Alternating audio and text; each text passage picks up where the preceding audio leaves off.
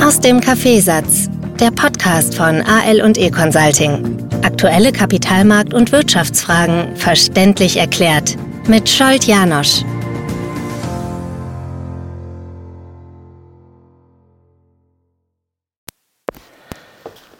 Was sind eigentlich so äh, Jahresprognosen wert? Diese Frage wird uns aus meiner Sicht sehr, sehr oft noch in den kommenden Wochen beschäftigen. Wir kommen jetzt in die Phase des Jahres, wo nicht nur rückblickend ausgewertet wird, sondern hauptsächlich die Frage gestellt wird, wie geht es weiter? Was meinen Sie, wie wird 2024? Und äh, ich habe mit, mit unterschiedlichen äh, Titeln schon hier Podcast-Folgen gemacht, ähm, dass wir sehr wenig mit diesen Prognosen anfangen können, beziehungsweise auch keine Gurus brauchen für solide Portfolios. Und es ist interessant, es wird trotzdem immer wieder die Frage gestellt, obwohl rückblickend gesehen die Qualität dieser, dieser Voraussagen mehr als nur dürftig ist. Die meisten stimmen nicht. Erinnern wir uns nur zurück, Ende des Jahres 2022 waren die Analysten der Investmenthäuser so überzeugt, dass 2023 eine Rezession kommen wird, dass die Wirtschaft überhaupt nicht wachsen wird, dass alles ähm, ja, äh, blutig sein wird. Und was ist geworden?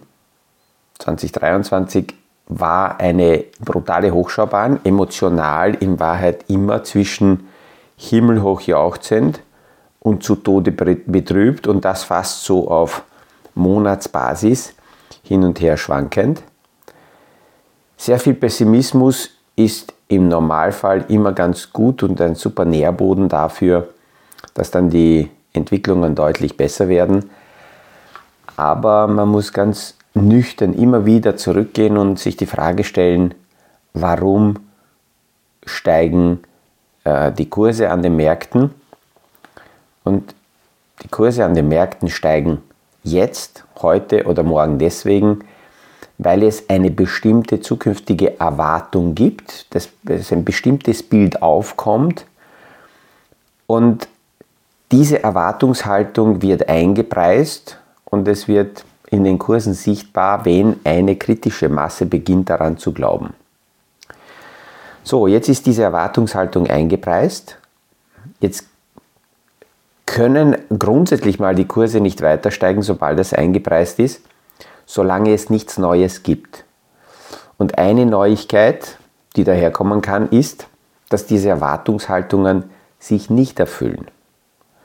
Was passiert dann?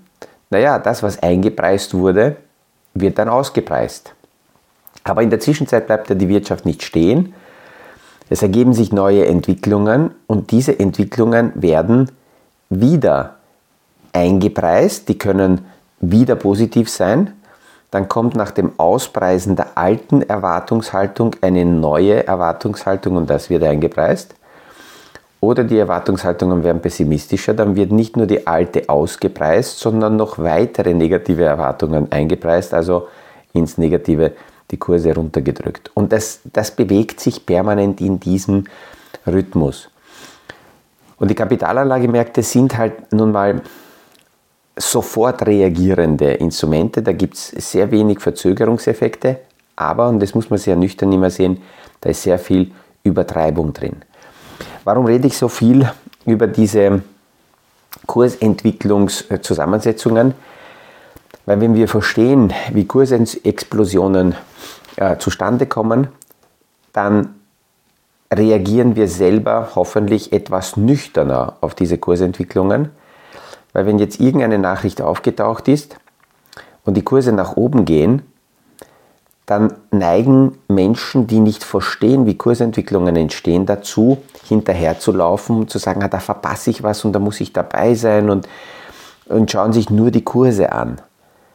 Wenn ich aber weiß, wie das zustande kommt, wenn ich weiß, warum das passiert, warum Kurse nach oben gehen dann bin ich beruhigter, weil dann habe ich möglicherweise eine Nachricht, die dahergekommen ist, nicht vorhersehen können.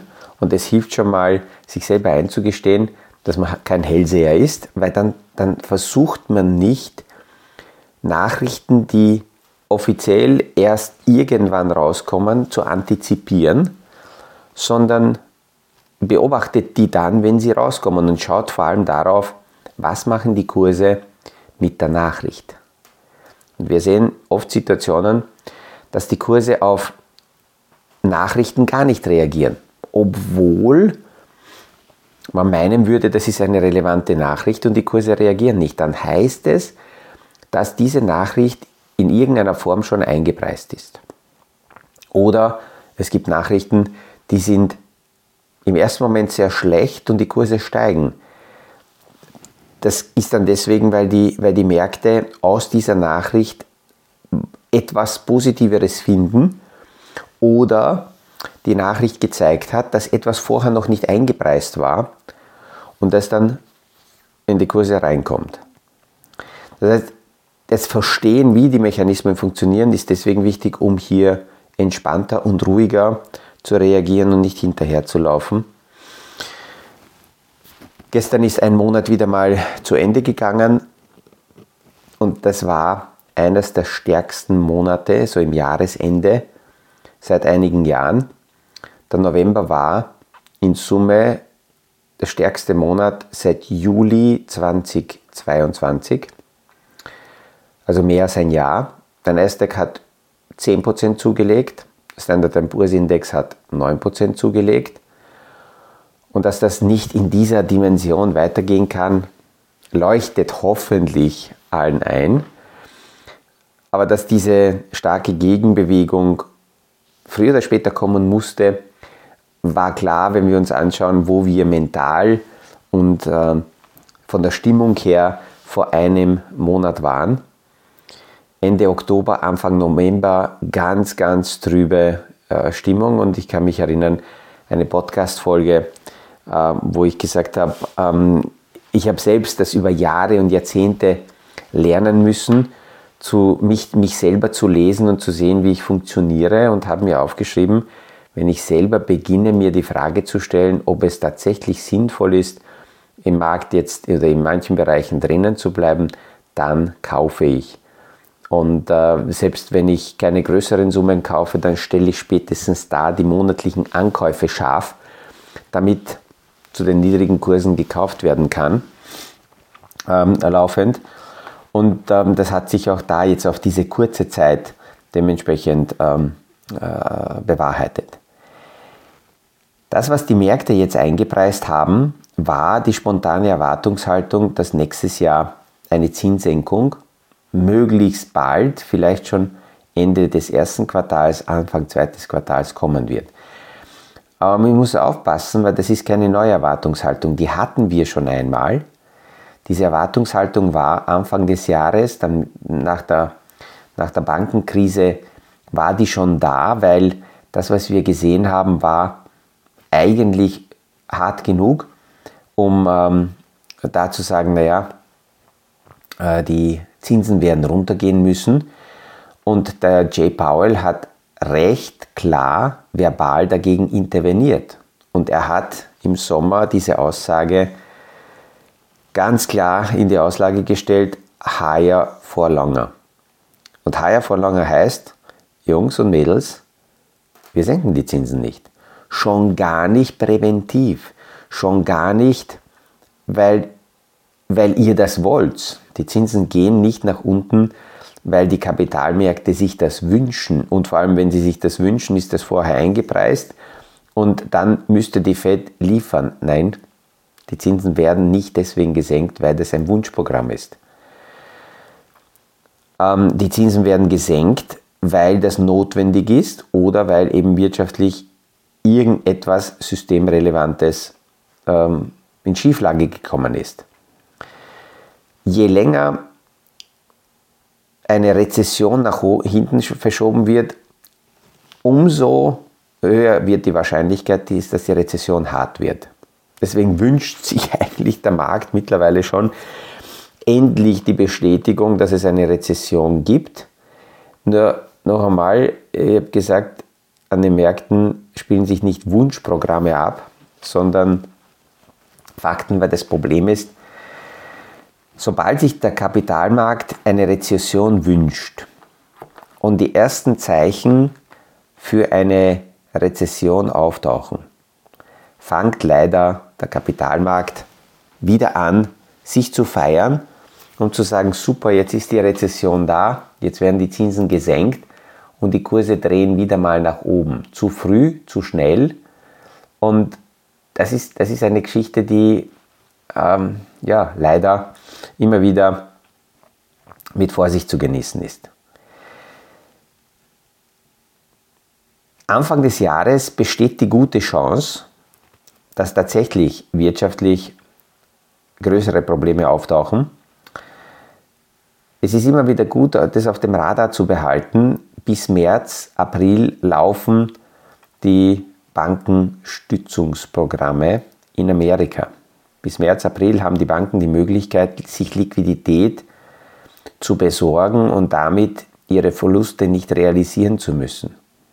Wir haben diese Woche auch darüber gesprochen, dass bei den Anleihen wir jetzt zwei, fast schon drei Jahre sehr blutige Zeit hinter uns haben und das tut so lange nicht weh, bis man diese Verluste nicht realisieren muss. Und die großen institutionellen Investoren sitzen im Normalfall Verluste bei, speziell auch bei Anleihen aus, weil sie wissen, zum Schluss werden die mit 100 getilgt.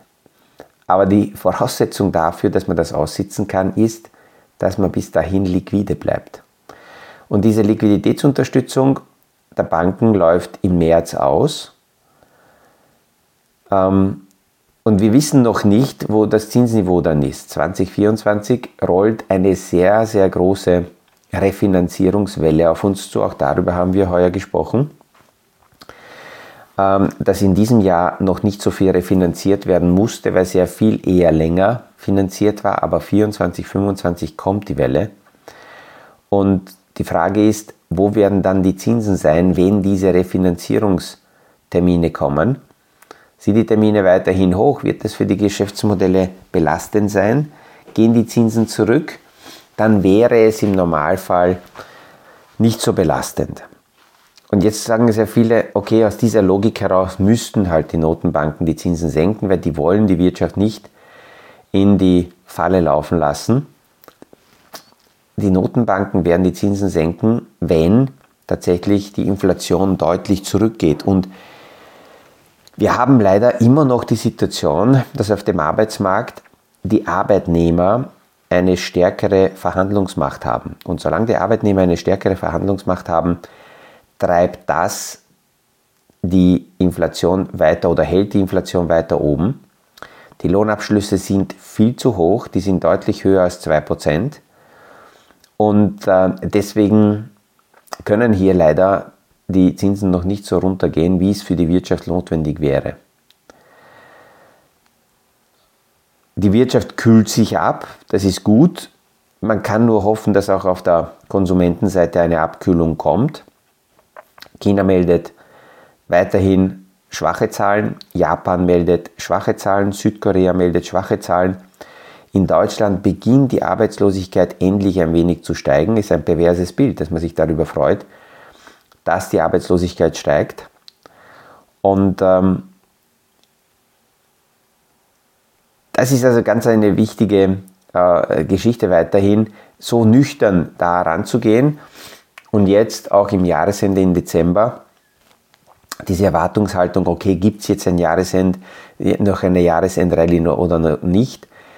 Die Wahrscheinlichkeit ist sehr groß, dass alleine aus dem Marketing heraus, weil das über Jahre und Jahrzehnte so war, dass es diese sogenannte Santa Claus Rally gegeben hat und es ist aber ein sehr kur kurzes Zeitfenster. Diese äh, äh, Weihnachtsrallye oder, oder Santa Claus Rally spielt sich ja nicht über eine längere Zeit ab, sondern das ist so zwischen Weihnachten und Silvester. Da ist sehr wenig Handel, da betreiben sehr viele große Vermögensverwalter Window Dressing, das heißt, sie versuchen durch gezielte Käufe oder Verkäufe äh, Positionen schöner zu gestalten, weil sie am 31.12. ihre Auslage lüften müssen und zeigen müssen, ähm, wie es ausschaut. Und ähm, das Spannende ist, dass, dass hier also die, ähm, diese Rallye mit hoher Wahrscheinlichkeit kommen wird. Aber ein Langfristanleger braucht oder, oder konzentriert sich nicht auf so kurzfristige ähm, Bewegungen im Markt, sondern ist langfristig investiert und, und behält sein Portfolio. Das Maximale, warum diese kurzfristigen Bewegungen sinnvoll sind, ist, weil möglicherweise jetzt aktuell Kapital zur Verfügung steht und ich überlege, das anzulegen, naja, dann warte ich nach so starken, extremen Anstiegen im Markt leichte Rücksätze ab oder in die Konsolidierungsphase ab, weil es muss ja nicht sein, dass es korrigiert. Wir sehen auch sehr, sehr oft, dass die äh, Kursentwicklungen auf hohem Niveau mal verharren und eine Zeit lang äh, gar nicht korrigieren, sondern sich nur seitwärts bewegen, also bei plus minus null, um dann wieder in eine nächste Phase zu gehen. Das heißt, wenn ich weiß, es war jetzt ein sehr starker Anstieg, dann warte ich mal ab, dass da ein bisschen Ruhe reinkommt. Und ein Faktor, der äh, äh Ruhe reinbringen könnte, sind zum Beispiel die Aktienrückkäufe der großen Unternehmen. Ähm, jedes Jahr gibt es solche Phasen, ähm, wenn die Unternehmen diese Aktienrückkäufe aus unterschiedlichsten Gründen einstellen. Äh, die, ein Grund ist es sehr oft, weil die Quartalsmeldungen kommen und dann in dieser Zeit die eigenen Aktienrückkäufe nicht gestattet sind. Also so wie jetzt am Jahresende werden die großen Unternehmen ihre Aktienrückkäufe so um den 8. Dezember herum runterfahren. Und damit kühlt diese Nachfrage auch wieder ab, weil wenn die die eigenen Aktien kaufen, dann ähm, erzeugt das schon ein, ein, Grundgeräusch und das treibt die Kurse äh, dementsprechend dann nach oben. Also Anfang Dezember kommt also eine Menge, also eine Mischung zusammen nächste Woche. Am 4. Dezember eine Bankerkonferenz, da wird man hinschauen, um zu sehen, wie geht es den Banken und was sagen die Banken, wie es der Industrie geht. Ähm, dann haben wir eben die Einstellung der Aktienrückkäufe so um den 8. Dezember herum. Und dann bereitet sich alles schon darauf vor, was am 13. Dezember der J. Paul sagen wird. Das ist die nächste Sitzung der amerikanischen Notenbank, die letzte in diesem Jahr. Und ähm, vermutlich werden wir sehen, wenn die Märkte sich weiterhin feiern, im Glauben, dass nächstes Jahr mindestens vier oder fünf Zinssenkungen kommen, dass dann der J. Paul nicht mit der angenehmen Dusche, sondern eher mit der kalten Dusche kommen dürfte, verbal, um dann zu signalisieren, Jungs, ist nett, dass ihr Partys feiert, Partys feiert, aber ich gehe auf diese Party nicht, weil ich glaube daran nicht, was ihr da so schon feiert. Und das werden wir sehen. Das wird interessant sein zu beobachten, was jetzt ja, in den kommenden zehn Tagen an den Märkten passiert. Aber dieses Beobachten ist, macht dann Spaß, wenn man aus der Distanz das verfolgen kann und aus der Distanz heraus sieht, ähm, wie die Bewegungen sind, wie die Kurse auf Nachrichten reagieren, aber jetzt nicht kurzfristig damit hin und her zocken und reden versucht, ähm, auf diese Dinge zu reagieren. Ja, wir gehen also ins Wochenende, schauen uns an, was so an Neuigkeiten noch daherkommen wird. Äh, ich werde mir ein bisschen die Signa-Thematik noch anschauen, was das für eine Auswirkung hat, dass hier Insolvenz angemeldet wurde, ähm, wo, wo, wohin die Reise geht. Ähm, es ist ja nicht so, dass mit, mit der Insolvenzanmeldung alles verloren wäre. Wie immer ist es hier die Frage der Ernsthaftigkeit, wie konsequent, wie ernst an die Sanierung hier herangegangen wird. Natürlich hätte man auch ohne Insolvenz vorher schon reagieren können. Äh, das ist so die letzte Keule, die letzte Möglichkeit, um mal ähm, in Ruhe Probleme anzugreifen. Aber wie ich in meinem äh, Gespräch, Interview am 6. November gesagt habe, es ist eine Frage der internen, externen Kommunikation, wie solche Situationen gelöst werden. Bis jetzt war die Kommunikation bei Signa Grotten schlecht. Vielleicht wird es jetzt besser, weil man solche Sanierungen nicht in der Auslage macht, nicht mit der Boulevardpresse macht, sondern solche Sanierungen macht man sehr nüchtern im Hintergrund mit viel mehr Professionalität. Und allein schon deswegen, weil mich eben die Kommunikation, die hier so äh, aufgefahren wurde, immer wieder beschäftigt. Allein schon deswegen werde ich mir die Themen ein bisschen anschauen und werden vielleicht nächste Woche darüber in einem Podcast wieder plaudern. Mit diesen Gedanken wünsche ich euch ein schönes Wochenende, heute noch einen erfolgreichen Tag und ähm, ja, wir hören uns wieder beim nächsten Podcast aus dem Kaffeesatz. Das war aus dem Kaffeesatz, der Podcast von AL und E Consulting zu aktuellen Kapitalmarkt- und Wirtschaftsfragen, verständlich erklärt mit Scholt Janosch. Aktuelle Fragen, Rückmeldungen und Anmeldungen zum nächsten Kapitalmarkt-Talk findet ihr auf unserer Homepage www.aleconsulting.at.